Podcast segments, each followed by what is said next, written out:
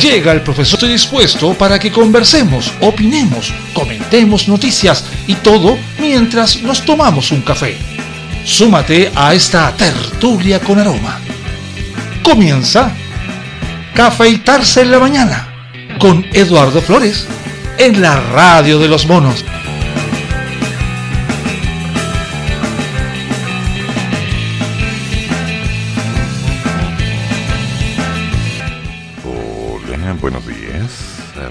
Ver, a ver, a ver, ahí estamos hablando. Ay, sí. Sí, con algunos pequeños problemas. Algunas cosillas que me han tenido un tanto incómodo, pero cometí. Aquí estamos de nuevo, eso es lo que importa. Menos explicaciones, más detalles. A ver, ¿qué está pasando en nuestro querido mundo? Aparte de que el dólar se ha empezado a mover de una forma extraña, aparte de que evidentemente el oro se ha disparado, aparte de que han habido algunas diferencias de precio con respecto a los pasajes, y aparte de las consecuencias de la llamada por algunos celebración y otros conmemoración del Día de la Mujer, hemos tenido algunas sutiles estructuras de cambio. Bueno, complicado. Veamos. Expertos advierten que haber una fuerte alza de precios durante este próximo año y durante el presente nos tendremos que ir acomodando. El costo va creciendo pese a sorprender al mercado que esperaba un aumento mayor. El índice de precios al consumidor subió un 0,3% en febrero según el INE, Instituto Nacional de Estadística. En el segundo mes del año, 10 de las 12 divisiones presentaron variaciones positivas, como los alimentos y bebidas no alcohólicas. Dentro de ellas se contabilizan 76 productos, como por ejemplo el pan, que subió un 3,2%, y la carne de vacuno con un 2,8%. O sea, hasta aquí llegaron los asados. En viviendas y servicios básicos, se crecimiento en el valor del agua potable con un 2,5% y el gas licuado con un 2,4%. La presidenta del Banco Central, Rosana Costa, en entrevista con varios medios, sostuvo que la cifra registrada tiene una cierta relación con algunos sutiles factores transitorios. El ministro de Hacienda, conocido nuestro, don Rodrigo Cerda, si bien se manifestó satisfecho con el número, destacando que habrá una menor presión sobre la unidad de fomento, resaltó que la inflación acumulada en un año llega al 7,8% y se mantendrá así durante todo este año. El economista y académico de la Universidad del Desarrollo, Felipe Berger, adelantó que en marzo la inflación podría seguir una pequeña escalada, posiblemente por el conflicto ruso-ucraniano, en recreación y cultura, que en el caso de esta última destacó la caída del paquete turístico con un 24,3% y la del gimnasio con un 2,8%. Mm, veamos. De que hay tantas cosas de juego, tantas situaciones que de alguna forma nos van invitando a pensar que aquí hay algo raro. Como por ejemplo, subieron los arriba subió el pasaje.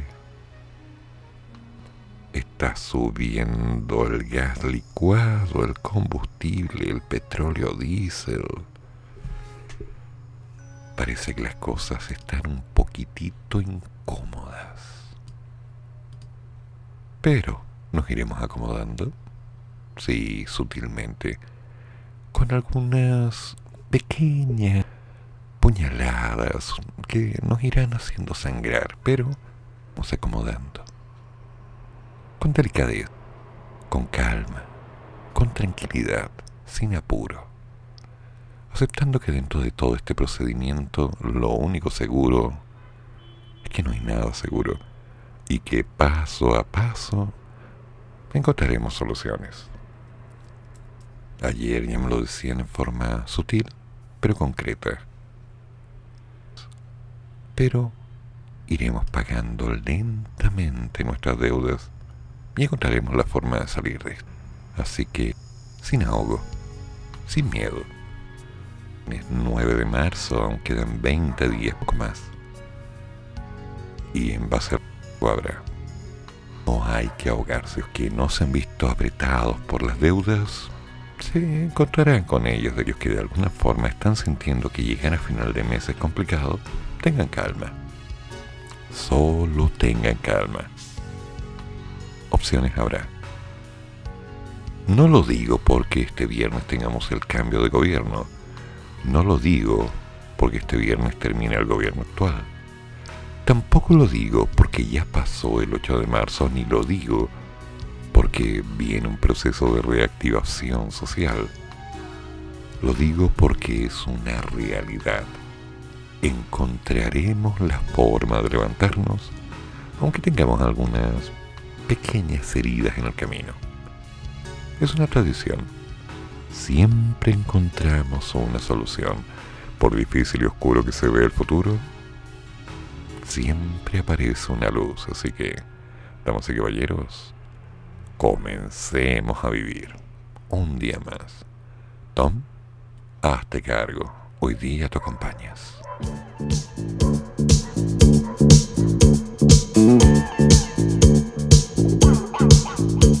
Love is in the air, everywhere I look around. Love is in the air, every sight and every sound. And I don't know if I'm being foolish, I don't know if I'm being wise, but it's something that I must believe in, and it's there when I look in your eyes. Love is in the air, in the whisper of the trees. Ooh, love is in the air, in the thunder of the sea. And I don't know if I'm just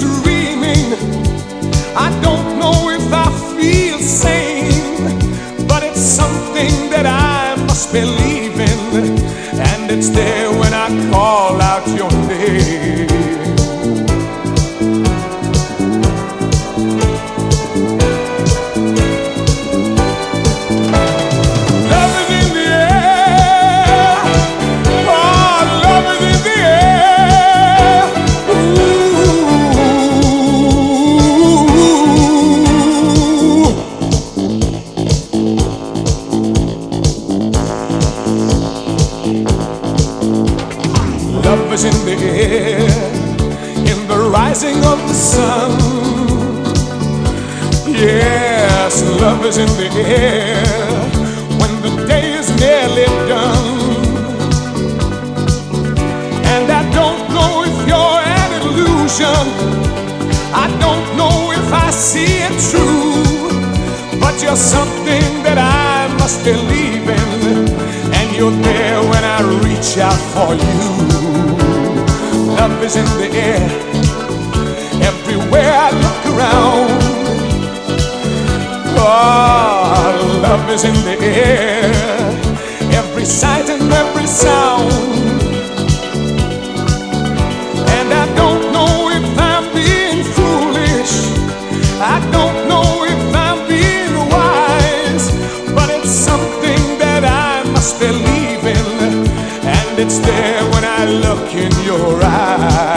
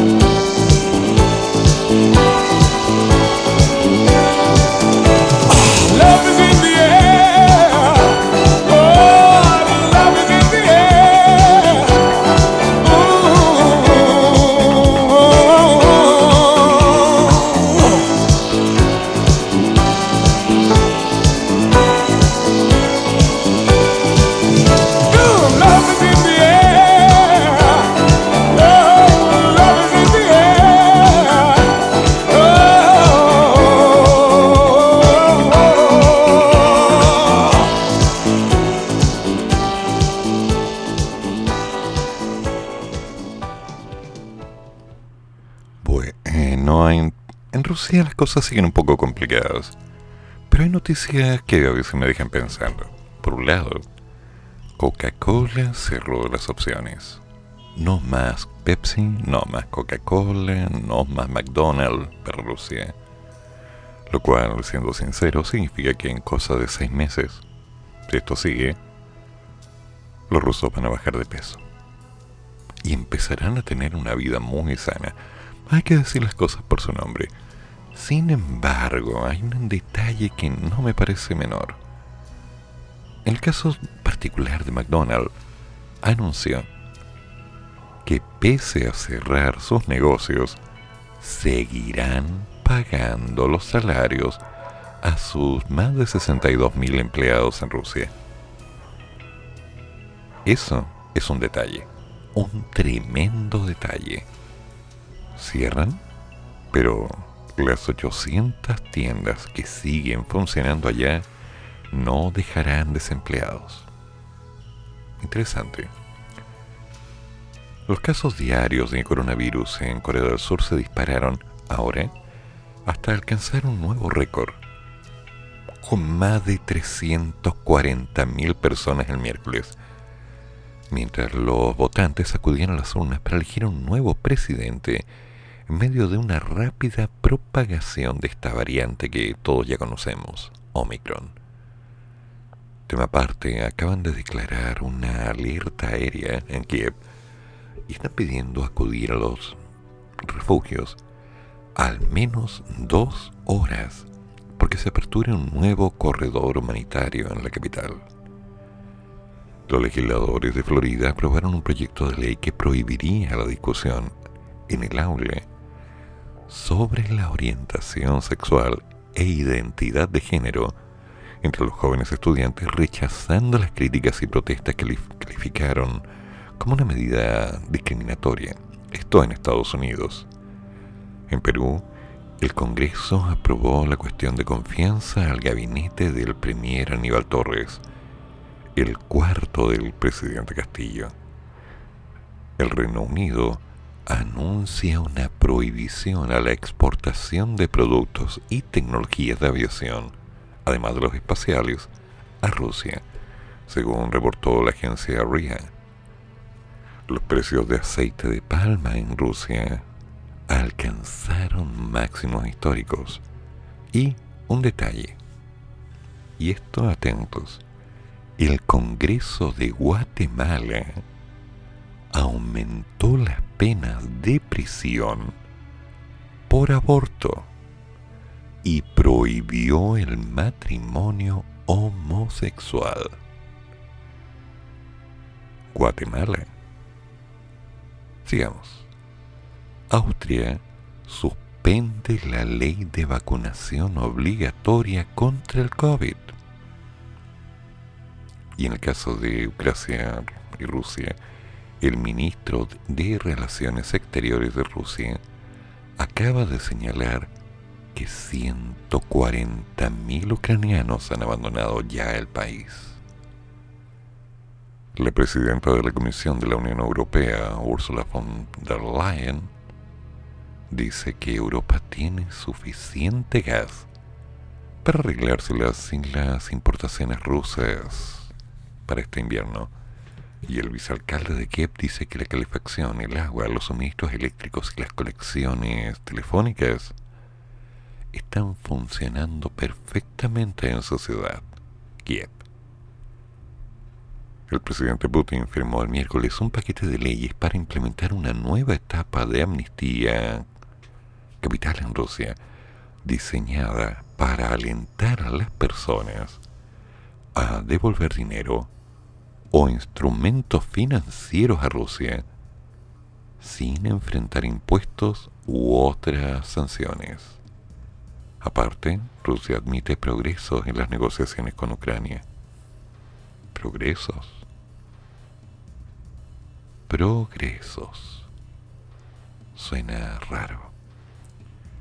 El portavoz del Ministerio de Relaciones Exteriores de Rusia dice que la operación militar en Ucrania no tiene como objetivo derrocar al gobierno de Zelensky.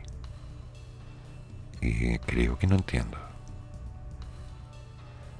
Aparte, la encuesta de salida de las televisoras KBS, NBC, SBS proyecta que Lee obtendrá un 47.8 de los votos contra el 48.4 de Yoon. Obviamente estamos hablando de Corea del Sur. El mundo se sigue moviendo, está un poquito loco como siempre, con opciones reales, con opciones variadas, con una seguridad o inseguridad que nos está haciendo ver que no vamos a llegar fácilmente a una suave y constante tranquilidad. Pero hay que estar atento, porque algo puede pasar. Curioso. ¿Qué pasó? ¿Qué pasó con la Tere Marinovic? Se mandó un videito de opinión con respecto al neofeminismo. A ver, Tere, ¿qué estáis diciendo, chiquilla? No soy feminista. Las de antes pedían igualdad ante la ley. Las de hoy quieren justo lo contrario. Y también hay algo de estilo que no me gusta. Las coreografías, por ejemplo, me parecen divertidas, pero no para reemplazar el discurso político. Por otra parte, esta necesidad casi cliché a esta altura de sacarse la ropa en manifestaciones me suena como un intento desesperado de captar la atención por parte de aquellas que no son capaces de hacerse notar de otra manera. Por mi parte, creo que voy a reservar el desnudo para un contexto significativo algo distinto. Pero si alguna quiere nacionalizar su cuerpo, allá ella. En la misma línea, la necesidad de hacer una ostentación menstrual o de exhibir axilas sin depilar. No termina de convencerme. O sea, están en su derecho. ¿ah? La libertad de expresión nos garantiza la posibilidad de hacer y decir estupideces también. Pero no asegura que todo aquello que digamos o hagamos termine siendo inteligente. El tono en que este feminismo habla tampoco me gusta. Tengo seis hijas mujeres y precisamente porque las quiero fuertes, no les hablo como si fueran subnormales. Les digo las cosas de manera frontal y directa. Les exijo rendimiento. Y esa es la forma que yo entiendo de empoderar. Los discursos victimizantes paralizan. Y que lo piense cada uno de nosotros. O sea, ¿qué hemos ganado en la vida con la autocompasión? ¿Habrá alguna que haya superado un problema con esa actitud? Todos podemos y lo hemos hecho, sentarnos a llorar un rato, o hemos podido necesitar también de alguien que nos acompañara en eso. Pero ¿puede un movimiento tener un discurso permanentemente victimizante? Y lo hacen porque renta. No ayuda a las mujeres, pero asegura votos. Y esto es una vergüenza. Hay también otra vertiente de feministas que ponen énfasis en el odio, en el rencor y la rabia. Y podemos decir también que es natural experimentar estos sentimientos frente a una injusticia, un sufrimiento, pero vamos a quedarnos ahí ¿Vamos a hacer de esas emociones nuestro impulso vital? ¿Qué quieren que les diga? Ustedes, las feministas, no me representan. Sus desnudos, sus gritos histéricos, sus sonidos guturales al más puro estilo Yoko Ono, sus lamentos permanentes, son, desde mi punto de vista, señal de debilidad. No quiero ser así, no quiero verme así, no necesito hacer eso. Y si se trata de ayudar a mis hermanas, tengo la plena certeza de que ese no es el camino. No soy feminista, pero sí orgullosa y sobre todo agradecida. Me quedó claro. Teresa Marinovic aprovecha de colocarse dentro de las redes sociales para mostrar su punto de vista. Ahora, curiosa, hay que decirlo. Mucha gente coincide con su punto de vista, con sus palabras y con aquello que de alguna manera se ha mostrado en los últimos tiempos. Por otro lado, hay gente que no entendió muy bien la idea del 8 de marzo. Ay, lo dice un hombre. Sí, yo. Hola, Eduardo. Hola, ¿cómo estás? Un gusto. ¿Un café? Ok. Ah, te sientes ofendida por un café. Ok. ¿Tú también? Oh, ok. No te preocupes, yo voy a tomar café igual. El café es la invitación a que nos sentemos a conversar, nada más. Pero, ¿cuál es el punto? El 8 de marzo nunca fue una celebración. Feliz día en la mujer en su día. No, no, no, no, no, no, no, no. No, no, no se trata de eso.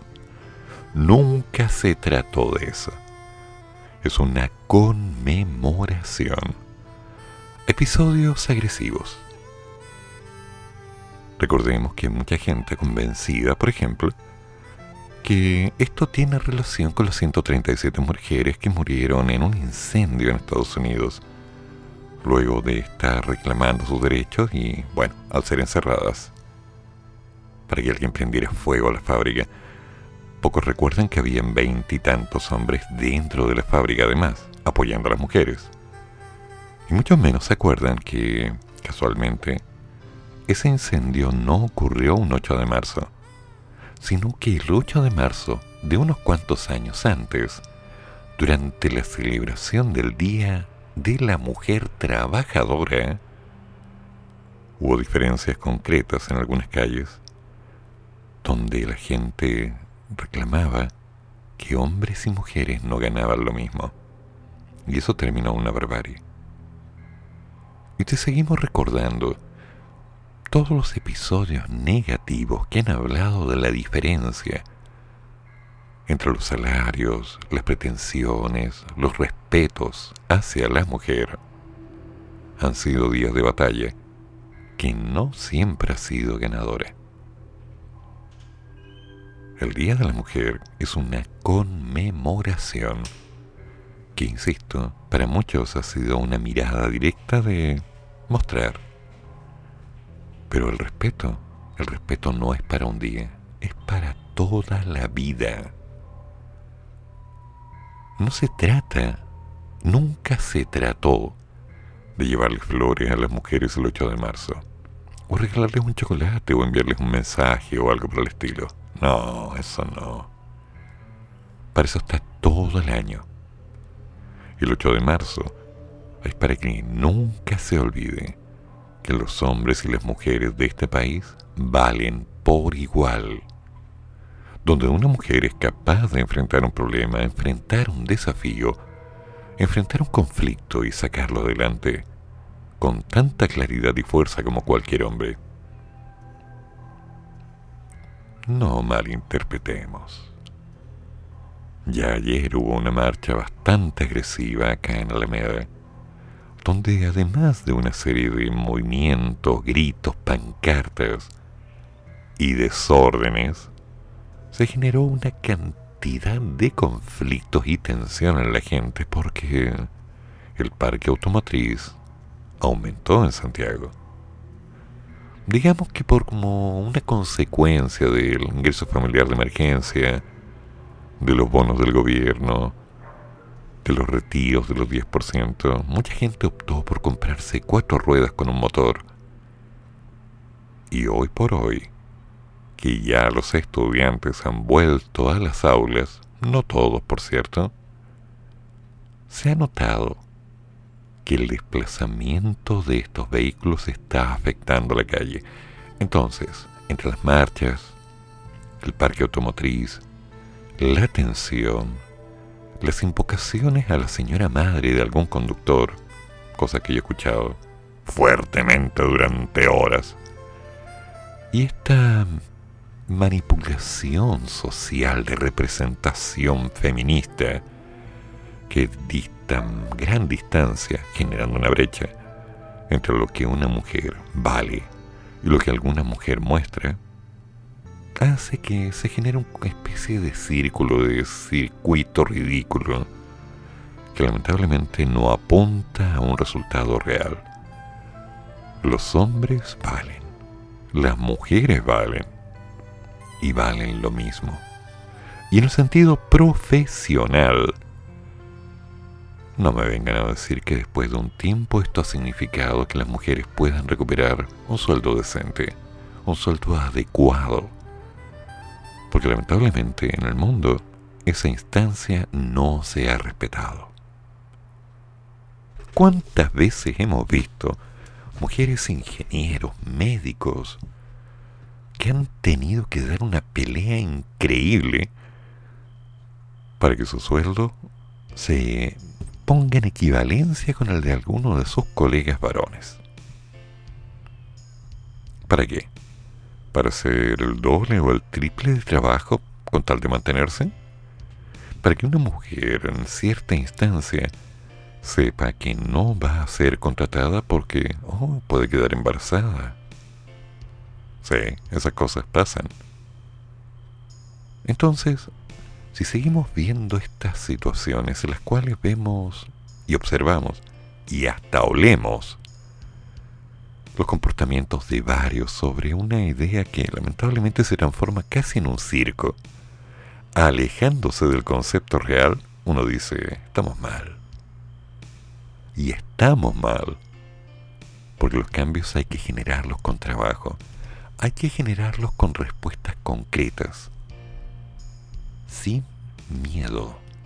Sin ese terror ridículo al no, es que yo creo. No, las cosas hay que decirlas por su nombre y en la cara. Hay que enfrentar la realidad. Y una vez que la enfrentamos, hay que asumirla. ¿Quieren cambios? Hagamos cambios. ¿Quieren un contexto de paridad con tantos hombres y mujeres en la cabeza? Es bonito, suena bien. Pero, dos cosas. Primera, si va a haber la misma cantidad de hombres y mujeres en puestos de poder, que tengan las mismas capacidades, las mismas competencias, las mismas habilidades, además de los mismos sueldos, y por ende las mismas responsabilidades. Hacerse cargo del contexto, hacerse cargo, no solamente porque alguien diga, oye, es que hay tan pocas mujeres, no, no, no, no, no hombres y mujeres haciendo lo que hay que hacer y un poco más para enfrentar como corresponde esta llamada realidad. Si eso no se entiende, te hago un dibujo. Y si no entiendes el dibujo, te lo explico en lengua de señas. Si no hablas lengua de señas, te lo explico en inglés. Es más, voy a darme una vueltecita y consigo algún traductor universal que nos permita dejar las cosas claras. Cosa aparte es que algunos no lo quieran entender y se cierren a la idea de que todo está en contra de sus derechos y que por lo tanto la culpa no era mía.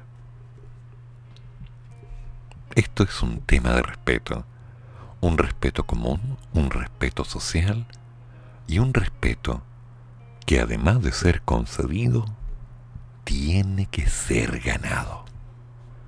Así se trabaja. Y la verdad tiene que ser dicha.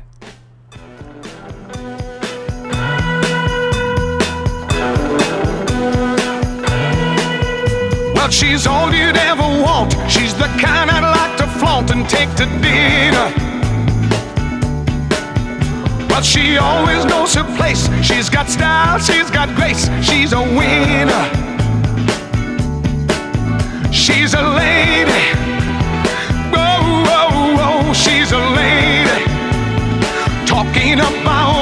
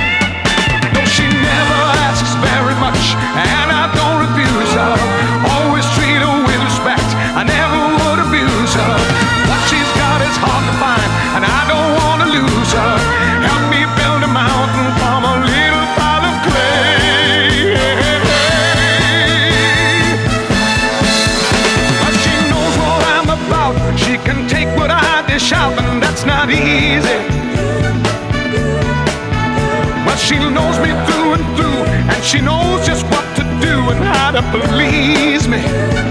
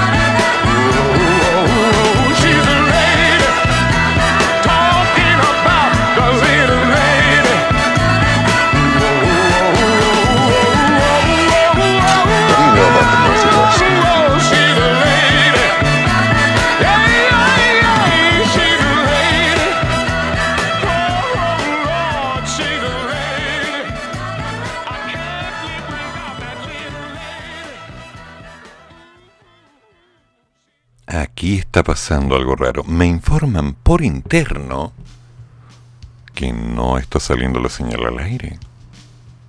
Y esto es raro. Cuando menos misterioso como los caminos del Señor. Por decir algo, ¿no? Recordando mis tiempos... Bueno, aquellos tiempos de colegio. Mm, tenemos un 3312. Calcetín, calcetín, ¿qué pasa? ¿Qué ocurre? ¿Qué está pasando en estas tierras alejadas de la mano de Dios? Tenemos un misterio. Alguien está revisando qué ocurre. Pero mientras tanto, enos aquí, coqueteando con la muerte y enfrentando al peligro. Bueno, sigamos, porque ya me conecté y desconecté dos veces y... No, no hay señal todavía. A ver, a ver, a ver. ¿Y esto? ¿Qué es esto? La fase de apertura inicial tenía como condición que los en eventos masivos el aforo máximo fuera de mil personas en espacios cerrados y de cinco mil asistentes en lugares abiertos.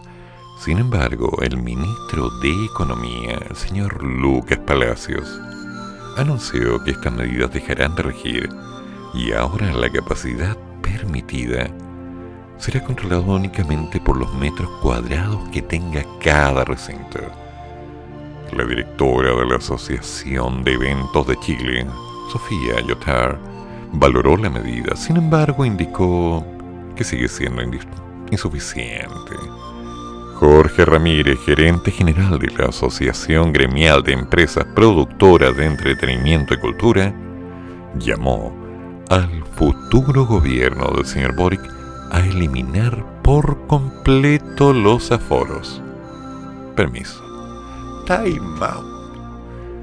En esa línea, Máximo Picayo, presidente de la Asociación Chilena de Gastronomía, indicó que el alto porcentaje de vacunación a nivel nacional debería permitir que todos los sectores perjudicados por la pandemia recuperen sus empleos. Bajo el contexto del balance de la pandemia, el ministro de Salud informó que 10.815 nuevos contagios han ocurrido, elevándose a 76.783 los casos activos. La positividad, en tanto, mostró una disminución con un 16.95%, mientras que 1.060 pacientes están en la UCI y 34 personas fallecieron por causas variadas atribuidas al COVID. En otras palabras, esto no para. ¿Quieren eliminar el aforo? Mm, ¿Bajo qué riesgo?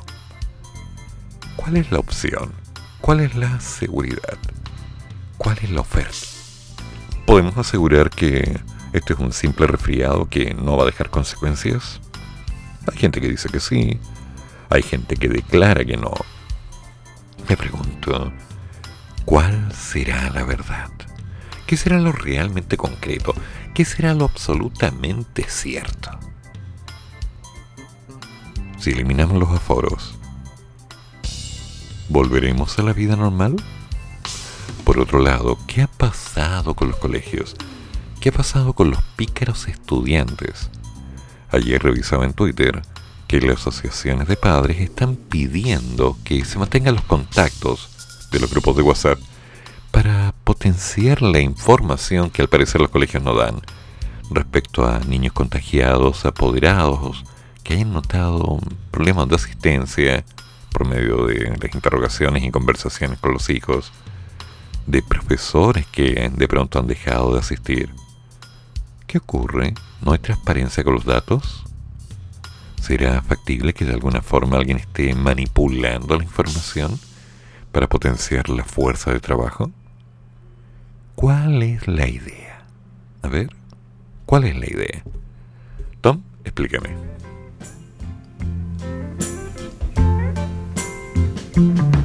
And now the end is near, and so I face the final curtain. My friend, I'll say it clear. I'll state my case, of which I'm certain. I've lived a life that's full. I've traveled each and every highway and more, much more than this.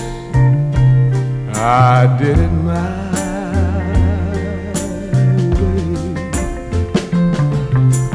Regrets, I've had a few, but then again, too few to mention. I did what I had to do and saw it through without exemption. I planned each charted course, each careful step along the byway, and more, much more than this, I did it my way.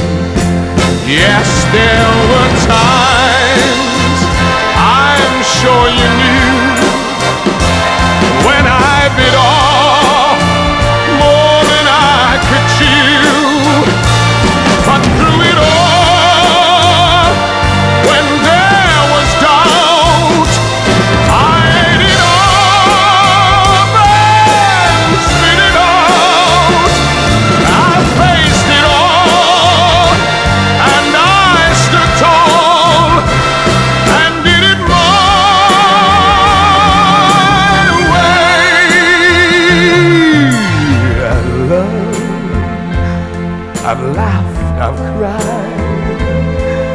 I've had my fill, my share. And now as tears subside, I find it all so amusing to think I did all that, and may I say, not in a shy way. Oh no, oh no, not me. I, I did it my way. For what is a man? What has he got? If not himself,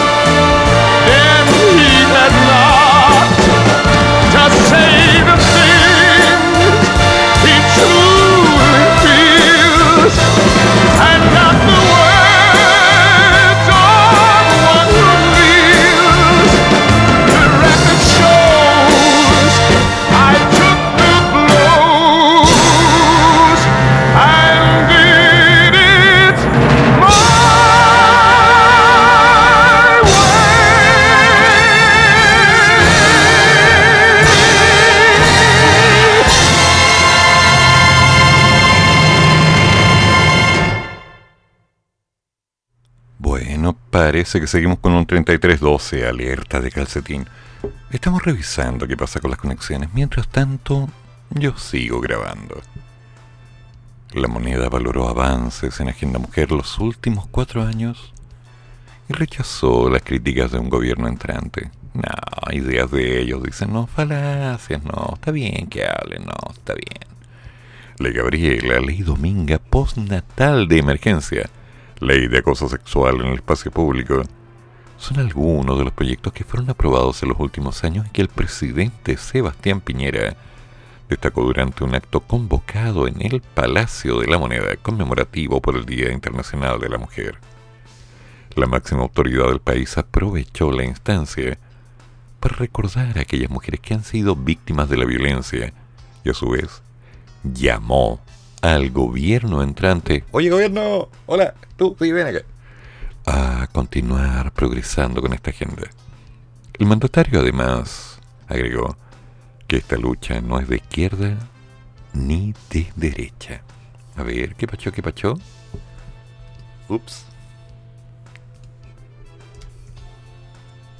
Esto va a ser un problema. Tenemos un problema, tenemos un problema. A ver, a ver. Voy a probar de nuevo conectarme. En teoría estoy conectado, en teoría estoy emitiendo y me irán contando. A ver qué pasó. Las ministras de la futura administración señalaron que su gobierno será feminista.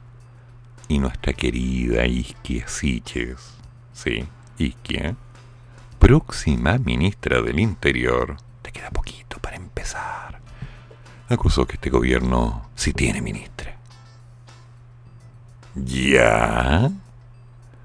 De todas formas, el actual vocero del gobierno, Jaime Bellolio, cuestionó las críticas a pesar de que reconocen que han tenido algunos pequeños errores. Quedan dos días, queda poquito, para que concluya el mandato, el segundo mandato del señor Piñera.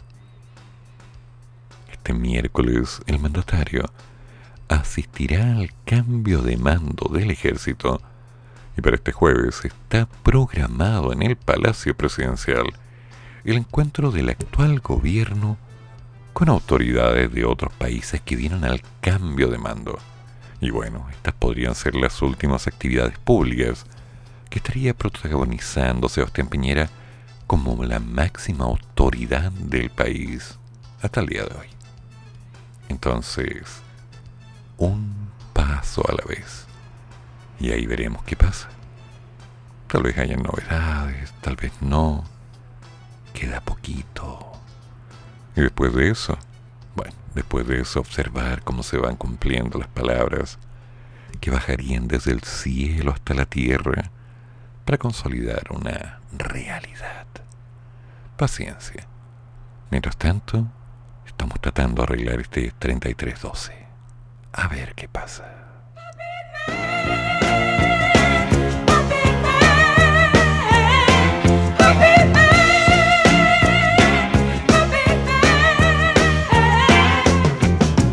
Baby, baby, you know it's true. I'm a puppet just for you. I'd do any little thing you say. I wouldn't have it any other way. Take my heart and take my soul. I'm giving you complete control. If you wanna see me do my thing, baby, pull my string now. Huh. Yeah.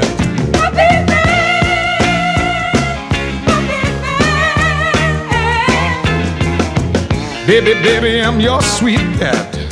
I'm just your personal marionette. Wind me up and let me go. Don't you know I'm a one man show? Raise your finger and I'll perform. I crack a jack till the crack of dawn. Now, if you wanna see me do my thing, but baby, pull my string. Yeah. Ba ba ba ba ba ba ba ba ba ba.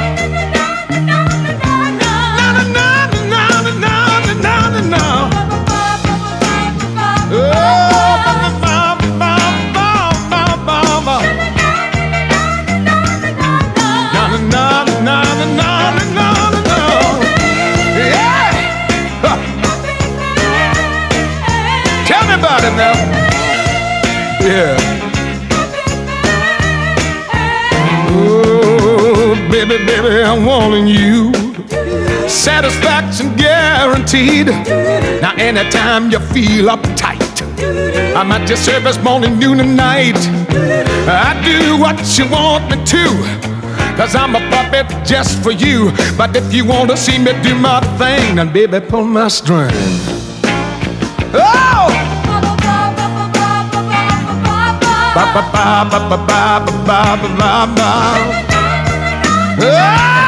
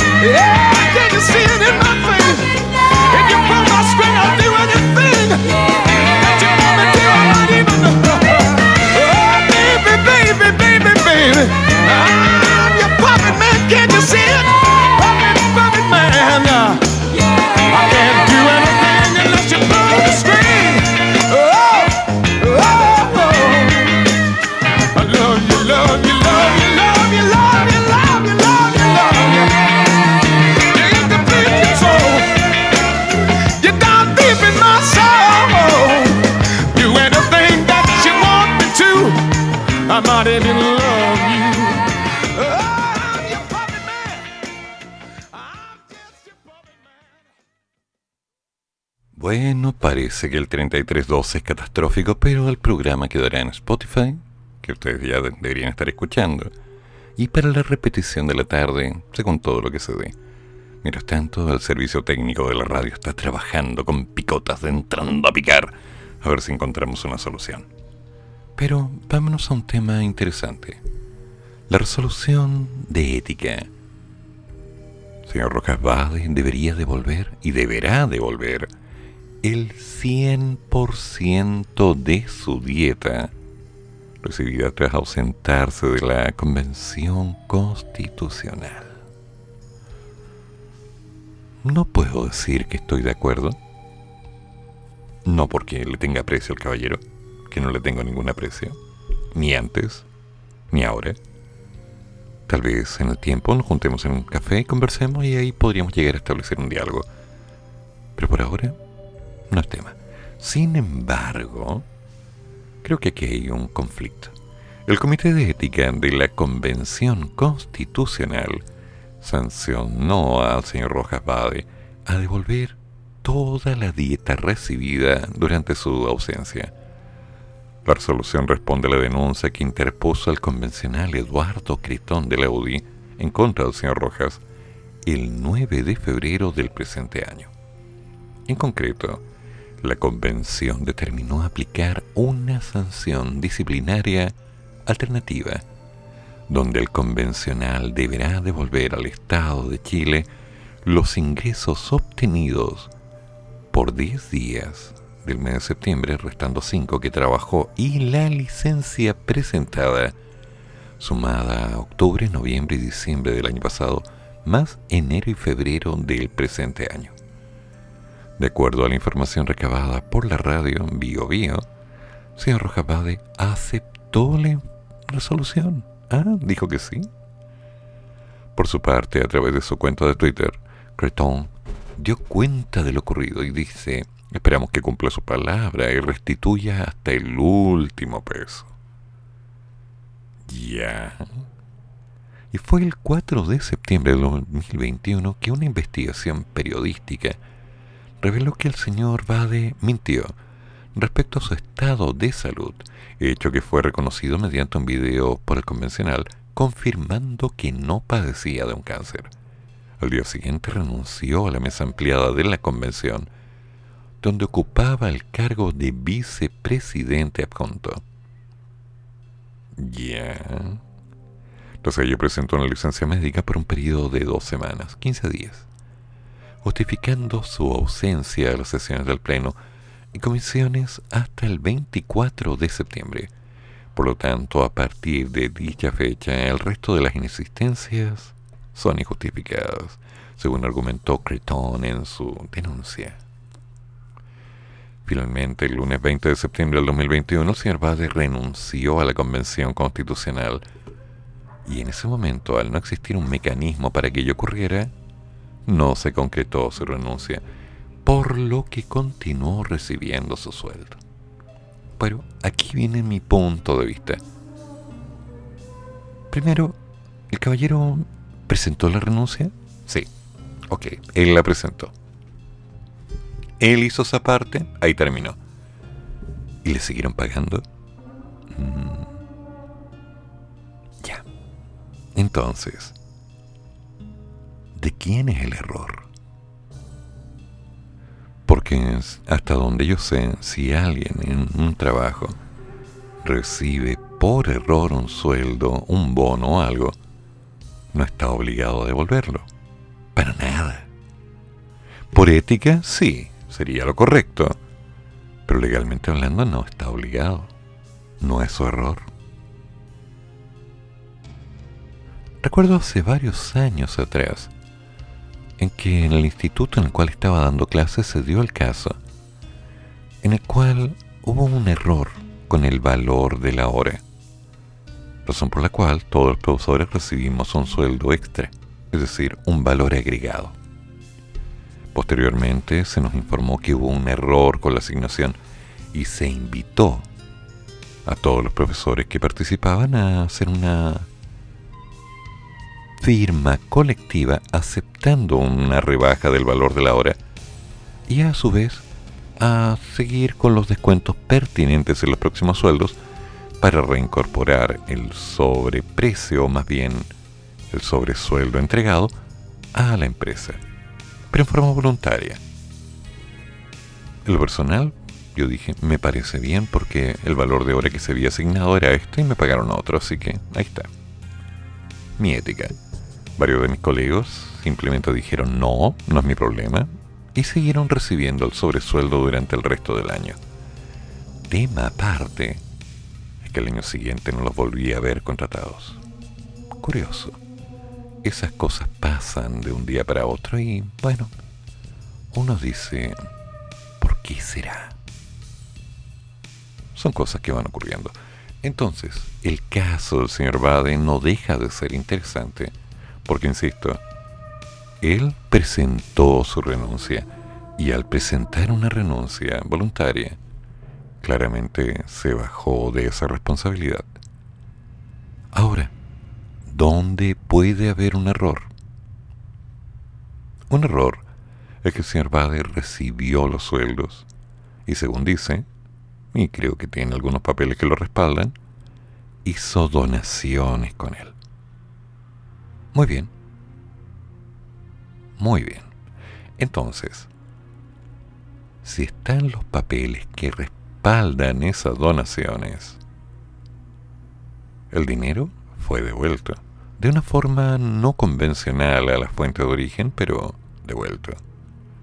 Se canalizó para llegar a la gente que lo necesitaba. Y dentro de la misma línea, lo concreto fue que él no se quedó con ese capital. Entonces, que lo haya aceptado, que haya incorporado a sus palabras el sí, lo voy a devolver, me hago responsable, creo que no corresponde.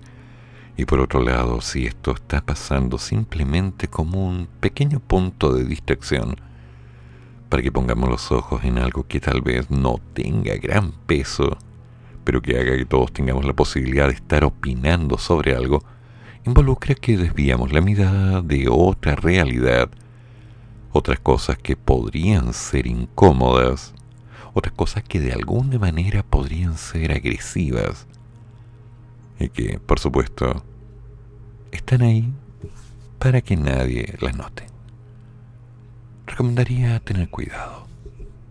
Recomendaría tener un poco de criterio y, en lo posible, seguir avanzando para prepararnos ante este cambio social que llamamos realidad. Por ahora, paciencia. Algo pasa. Tom.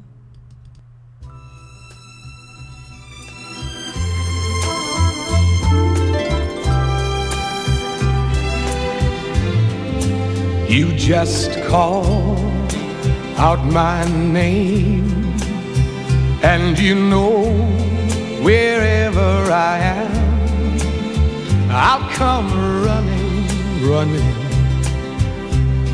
to see you again. Winter, spring, summer, or fall, honey. All you've got to do is call, and I'll be there. Yes, I will. You've got a friend when you're down and troubled, and you need some love and care, and nothing no, nothing is going right. Close your eyes and think of me, and soon I will be there to brighten up even your darkest night. You just call out my name, and you know wherever I am, I'll come running, running, running to see you again. Winter, spring, summer, or fall, baby.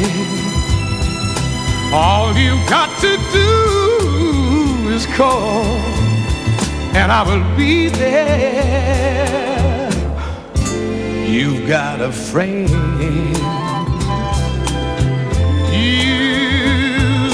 Got a friend. You've got a friend. Oh, you've got a friend. You've got a friend.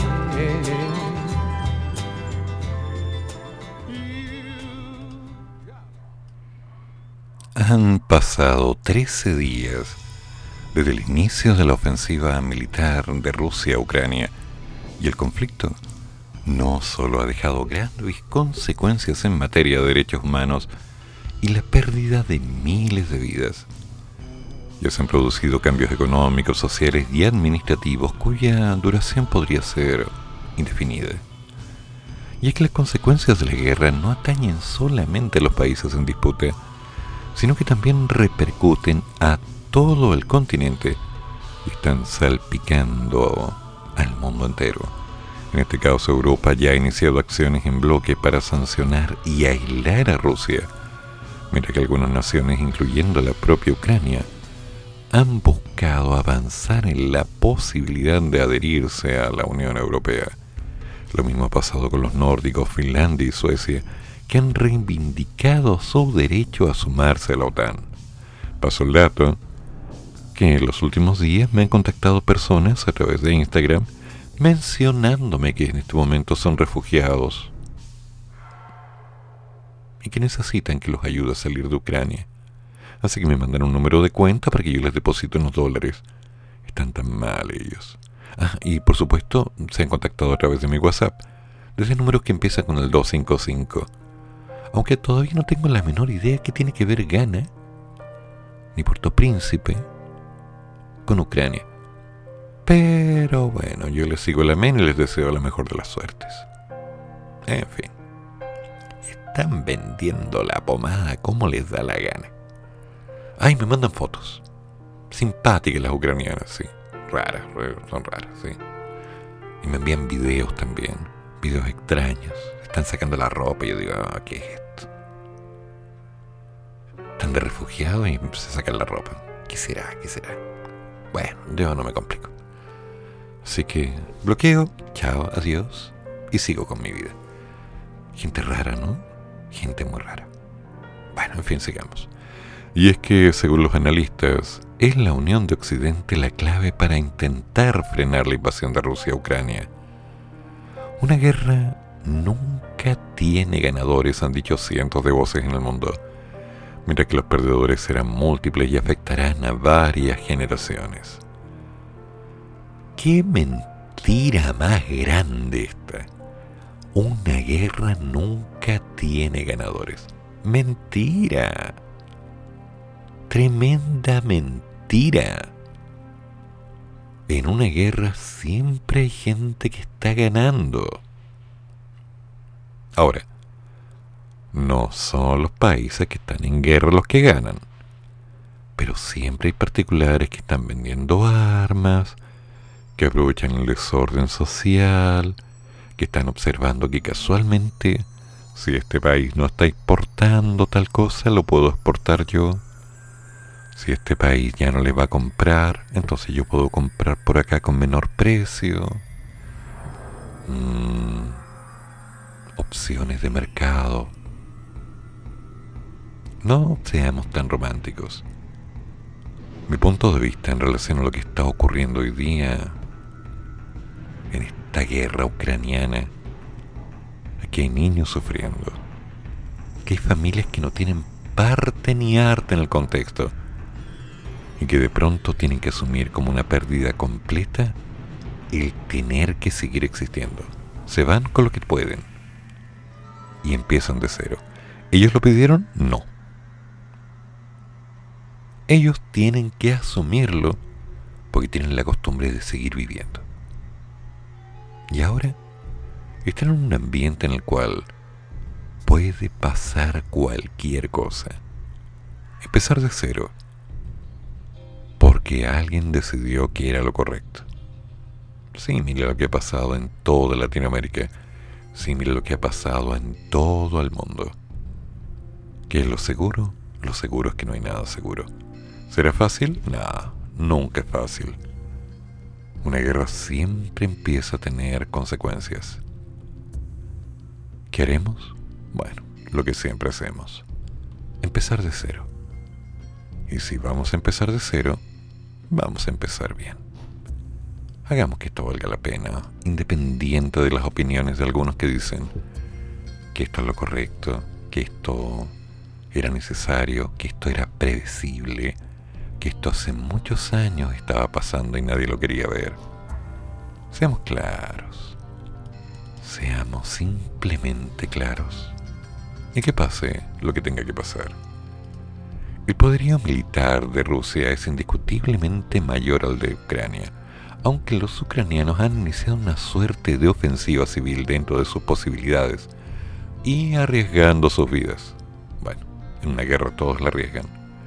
Quieren detener a toda costa el avance de las tropas y salvaguardar su nación independiente. Pero el historiador de origen israel Yuval Noah Hari autor de los libros como 21 lecciones para el siglo XXI o Sapiens, de animales a dioses, hizo notar ayer ante la organización de conferencias TED las consecuencias que puede traer para la población y el mundo el eventual aumento de presupuestos en defensas. Esto es potencialmente una guerra entre Rusia y la OTAN. Y aún dejando de lado las armas nucleares, esto desestabiliza la paz de todo el mundo. Y vuelve al tema de los presupuestos. Si se empieza a subir el presupuesto en defensa de un país, empezará en todo el mundo. Y eso será a cambio de menos salud, menos educación y otros tantos temas sociales. Por otro lado, Alemania, miembro de la Organización del Tratado del Atlántico Norte, conocido por algunos como la OTAN, se había convertido en el blanco de críticas desde que se inició este conflicto ante su negativa a colaborar con armamento al ejército ucraniano, bajo el cuestionado argumento de que no envían estos insumos a zonas en conflicto. Sin embargo, la semana pasada el gobierno alemán hizo un significativo cambio en su postura y aprobó enviar armas y suministros a Ucrania, además de aumentar su propio presupuesto militar para los próximos años y más del 2% de su Producto Interno Bruto que se invertirá anualmente en defensa. Tendremos que invertir más en la seguridad de nuestro país para proteger la libertad y la democracia, aseguró el canciller alemán Olaf Scholz. El económico también mostró su ofensiva, puesto que excluirá a ciertos bancos rusos del sistema de pagos globales SWIFT. Pero no solo el gasto militar afectará directamente la vida de las naciones involucradas en el conflicto, a Europa y al mundo. También lo están haciendo ya las medidas sanciones, estas medidas más bien, inéditas de sanciones económicas que pesan sobre Rusia desde los primeros días del conflicto impulsadas principalmente por Estados Unidos y la Unión Europea. Solo por mencionar algunas, se han prohibido exportaciones hacia Rusia. Hay restricciones en empresas rusas para operar en el extranjero. Se expulsaron del espacio aéreo. Las aerolíneas de ese país se prohibió hacer o recibir transferencias internacionales a través de SWIFT lo que impide que Rusia pueda cobrar sus exportaciones de gas, petróleo y minerales. Y de paso tampoco pueden pagar sus importaciones. Ayer martes, Biden dio un nuevo golpe a Rusia y prohibió las importaciones de gas y petróleo ruso. Significa que el petróleo ruso no será aceptado en los puertos de Estados Unidos según dijo el mandatario en una intervención en la Casa Blanca. Este cerco económico es otra de las formas que se configura en una guerra. La idea es dejar al país atacante sin recursos para financiar su acción bélica, Y esto terminará repercutiendo, dicen los expertos, directamente en la población. En respuesta, el ministro de Exteriores ruso, Sergei Lavrov, envió un mensaje al presidente Biden. Él sabe que la única alternativa a las sanciones contra Rusia es una tercera guerra mundial, la que sería una guerra nuclear devastadora. ¿Cuánto puede resistir Rusia a los llamados bombardeos económicos? Esto dependerá de cómo evolucione el conflicto y de la reacción que Putin tenga ante dichos bloqueos. Lo cierto es que los economistas coinciden en que la economía rusa se deteriorará rápidamente a un ritmo inédito para una potencia nuclear. Los rusos van a sufrir, pero si Ucrania sucumbe rápidamente y su gobierno cae, difícilmente Putin enfrente presiones que lo obliguen a renunciar, dijo el New York Times. ¿Dónde? ¿Quién? Ben Steele, director de Economía Internacional del Consejo de Relaciones Exteriores de los Estados Unidos. En cambio, si el conflicto se prolonga y corre mucha sangre, las sanciones lo pueden obligar a retirarse, cantando victoria. El conflicto también ha llevado a que algunos países busquen ingresar a la OTAN y a la Unión Europea. Esto en busca de sumarse a la protección y acuerdo de mutua defensa que entrega el primer organismo y las acciones de cooperación y desarrollo de la segunda. El pasado 28 de febrero, en medio de la ofensiva rusa, el presidente de Ucrania, Volodymyr Zelensky, firmó una solicitud formal de ingreso de su país a la Unión Europea hecho que calificó como histórico. En la ocasión, el primer ministro ucraniano, Denis Chimhal, manifestó que los ucranianos han demostrado desde hace tiempo que somos una parte inalienable de la comunidad europea. Ha llegado la hora de sellarlo en el papel. Pero Ucrania no fue la única nación interesada en ingresar. También se sumaron las peticiones de Moldovia o Georgia. Ante el temor a Moscú, las que ayer tuvieron una señal por parte del organismo, luego de que sus 27 países miembros acordaran iniciar su proceso de adhesión. Sin embargo, esta primera fase del proceso puede durar años, y solo luego de que los países miembros lo aprueben por unanimidad, podrían comenzar las negociaciones oficiales de adhesión. De hecho, a la fecha, Turquía, Serbia, Montenegro mantienen conversaciones con Bruselas para entrar a la Unión Europea, mientras que Albania y Macedonia del Norte han conseguido el estatus de países candidatos.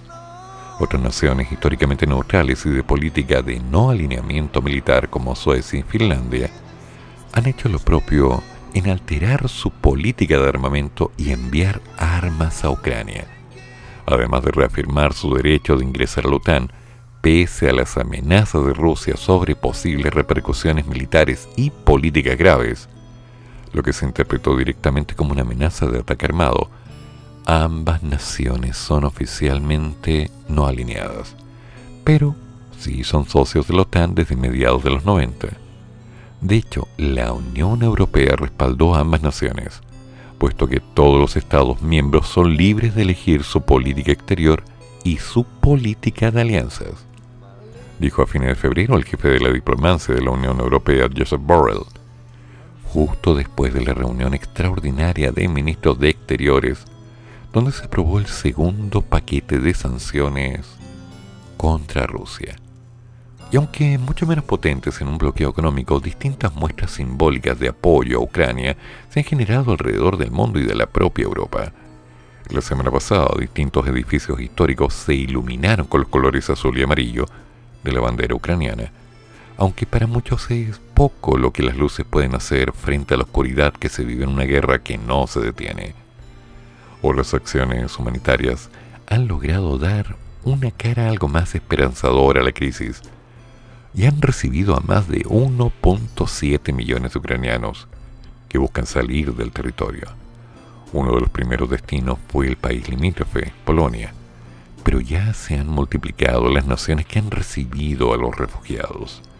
Ucrania colinda con siete países fronterizos, Rusia al norte y al este, Bielorrusia en el norte, Polonia y Eslovaquia al oeste, y Rumania, Hungría y Moldavia en el sureste.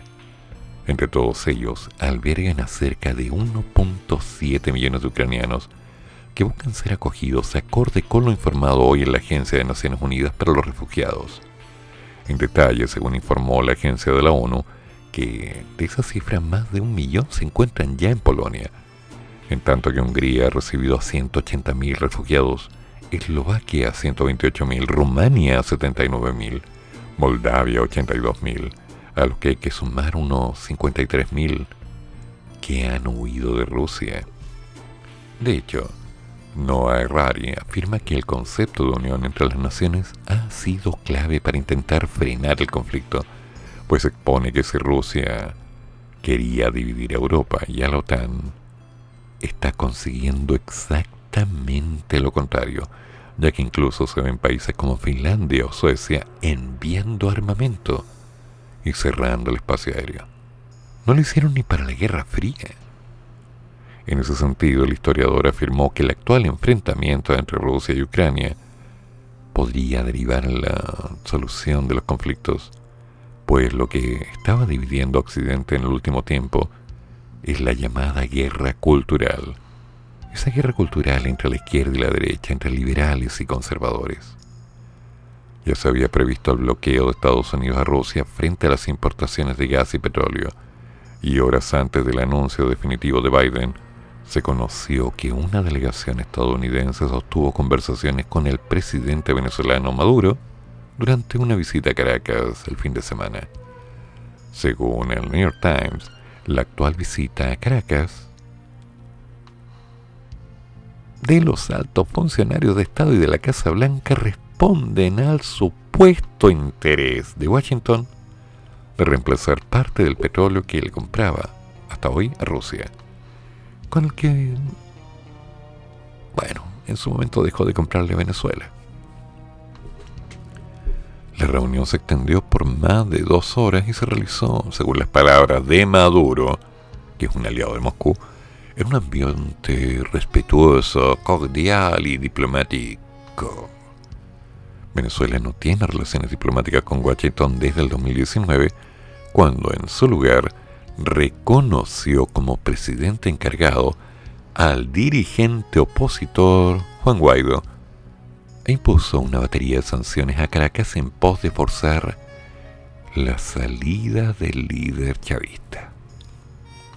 Tema. Tema no menor, que da para discutir y revisar algunos puntos. A ver, sí, aquí está una delegación estadounidense sostuvo conversaciones con el presidente Nicolás Maduro durante una visita a Caracas durante el fin de semana. La Casa Blanca, que desconoce a Maduro como presidente, tras calificar de fraudulenta su reelección en el 2018, indicó que el tema de la energía estuvo sobre la mesa en un momento en que Estados Unidos busca reducir sus importaciones de petróleo de Rusia un aliado clave de Venezuela tras la invasión de Ucrania. El propósito del viaje que realizaron los funcionarios de la administración fue discutir una variedad de temas que incluyen ciertamente energía y seguridad energética, entre otras cosas. Le hicimos en el despacho presidencial, señaló una locución por televisión. Ahí estaban las dos banderas bonitas, unidas como deben estar las banderas de Estados Unidos y Venezuela. Estuvimos casi dos horas conversando. Me pareció muy importante poder cara a cara conversar temas de máximo interés de Venezuela. Ratifico, como le dije a la delegación, toda nuestra voluntad desde la diplomacia, desde el respeto y desde la máxima esperanza del mundo mejor. Nosotros podemos avanzar en una agenda que permita el bienestar y la paz a los pueblos de nuestro hemisferio, de nuestra región. ¿Ya? Venezuela no tiene estas relaciones diplomáticas. Es más, una discusión que tuvieron los miembros de la administración en el transcurso de los últimos días, y parte de nuestro enfoque también está en la salud y el bienestar de los ciudadanos estadounidenses detenidos en Venezuela. Tema. Entonces, como que las cositas no van quedando todavía claras.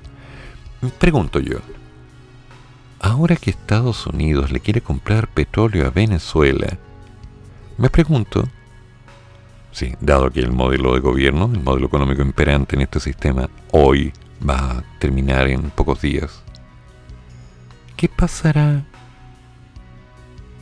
con el gobierno entrante? ¿Abrirá una línea de comunicación con Venezuela para que les compremos petróleo? Tal vez. Tal vez sí, tal vez no. Tal vez. Pero eso lo vamos a saber dentro de un tiempo.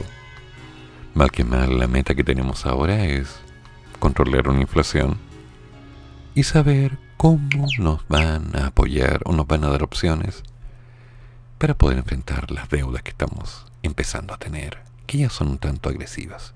Tom, hazte cargo.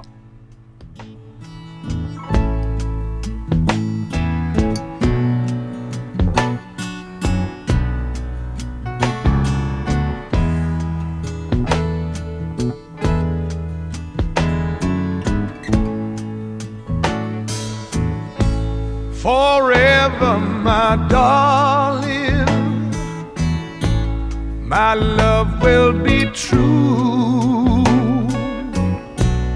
Always and forever,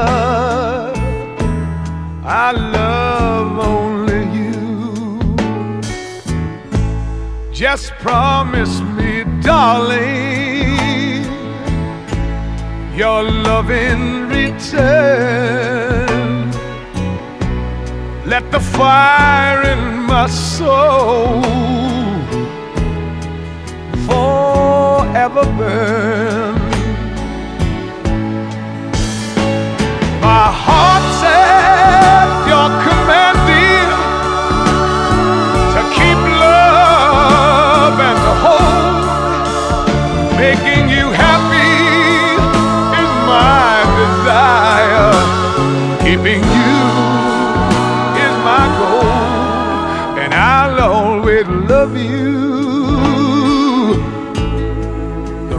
of my days. I'll never part from you and your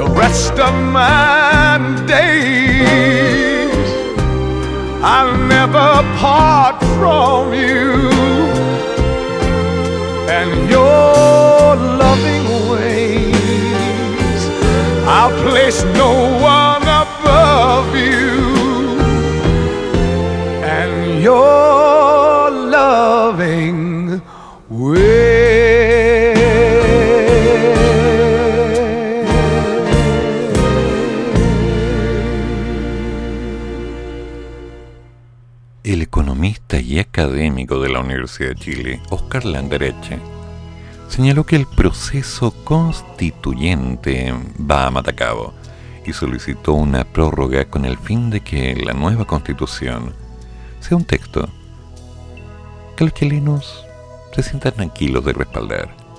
El ex presidente de Codelco conversó con los medios sobre su libro, Siete Nudos, donde está desmenuzando las tensiones económicas de la Convención Constitucional y entregó su apreciación respecto al actual estado del trabajo constituyente.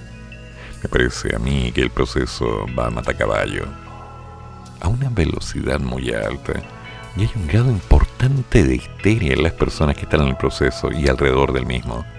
Es impresionante. Todo es el fin del mundo. Cuando uno les hace críticas a los constituyentes, todo es un complot. Es una cosa increíble.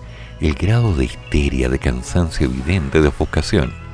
Y a mí me parece que con un grupo humano que ha trabajado tan duro para llegar a este punto, que está tan cansado y enfocado, me cuesta verlos convergiendo en algo razonable, dado los plazos que existen. El economista planteó que busca proponer una solución, una ampliación del plazo, pero con un mecanismo que les permita a ellos cumplirlo con lo que han prometido y darnos el espacio y el tiempo para tener esa conversación. Me parece que si no tenemos una ampliación caemos en el peligro. Yo lo discuto en la conclusión de mi libro, aprovechen de comprarlo a la salida, al lado del de Warren Sánchez. Sí, Dan de Warren. De volver a cometer el error que cometieron los pipiolos en el siglo XIX. La derecha. A ver, esto me da una idea, como para agarrar un poco de papel, una pluma de ganso, algo de tinta y escribir, no sé, un libro nuevo que podría ser Pedro Rivas, primo de Martín, narrando el conflicto social que está viviendo el país en este momento en un consenso en el cual las tendencias políticas, las divergencias, los comportamientos, puedo meter el coronavirus de por medio, van mostrando las variaciones y las percepciones de cómo Pedro llegó a trabajar como un junior a una empresa, enamorándose de la hija del gerente. Oh, sí, ya veo la historia, es algo nuevo, nunca he visto. Y él en su simpleza, siendo criado por su madre, llega con la intención de hacer las cosas bien y poder estudiar una carrera que le permita formar parte de la sociedad. Derecho no, a ver qué podría ser ya. Ah, profesor de historia podría ser. Ya, listo. Entonces, Pedro Rivas. No, sí, ya lo veo, ya lo veo. El libro es maravilloso, una idea nueva, nunca antes vista. No soy digno de tanta creatividad. ¿Cómo puede ser posible que estas ideas lleguen a iluminar mi cerebro para despertar estas intenciones nuevas que rompen el esquema de lo que llamamos realidad? Estoy anonadado de creatividad ¿Cómo es posible que estas epifanías lleguen a mi cerebro en este momento?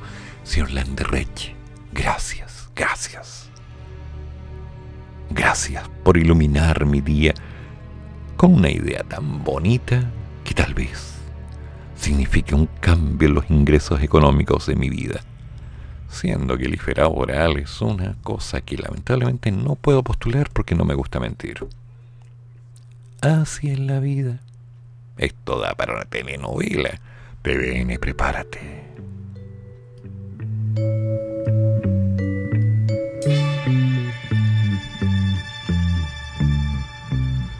Never close your eyes anymore when I kiss your lips. And there's no tenderness like before in your fingertips. You're trying hard not to show it. But baby,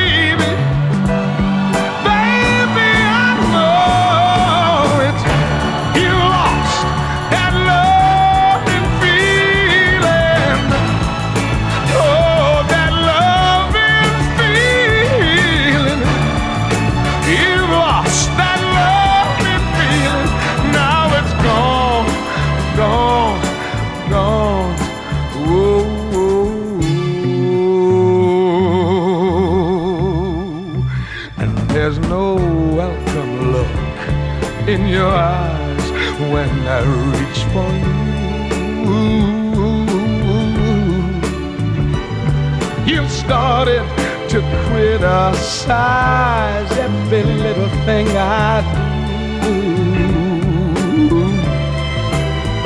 It makes me just feel like crying. Cause baby,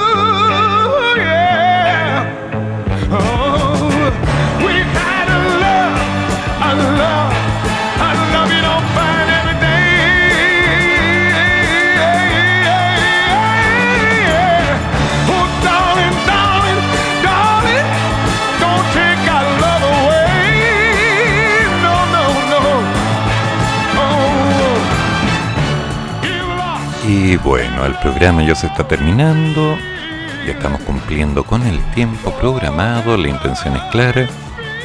Algo pasó, tenemos la esperanza de que todo se pueda arreglar rápidamente y ya haremos algunas pruebas durante la tarde para ver qué pasa con la señal.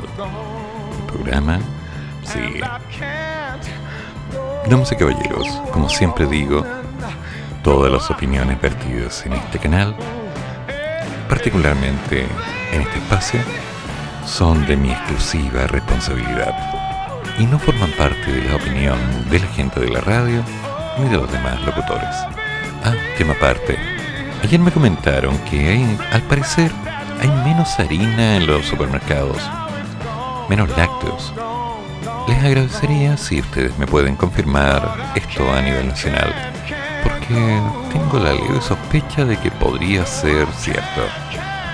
Bueno, si todo sale bien, puede ser solamente una falsa alarma. Pero, por si acá, atentos. Nos juntamos mañana con la confianza de que hay que seguir. Ah, sí, hay que seguir. Que tengan buen día. Chao. Chan, chan. Termina el programa, pero sigue el café y el profesor ya volverá para otra vez cafeitarse en la mañana, aquí, en la radio de los monos.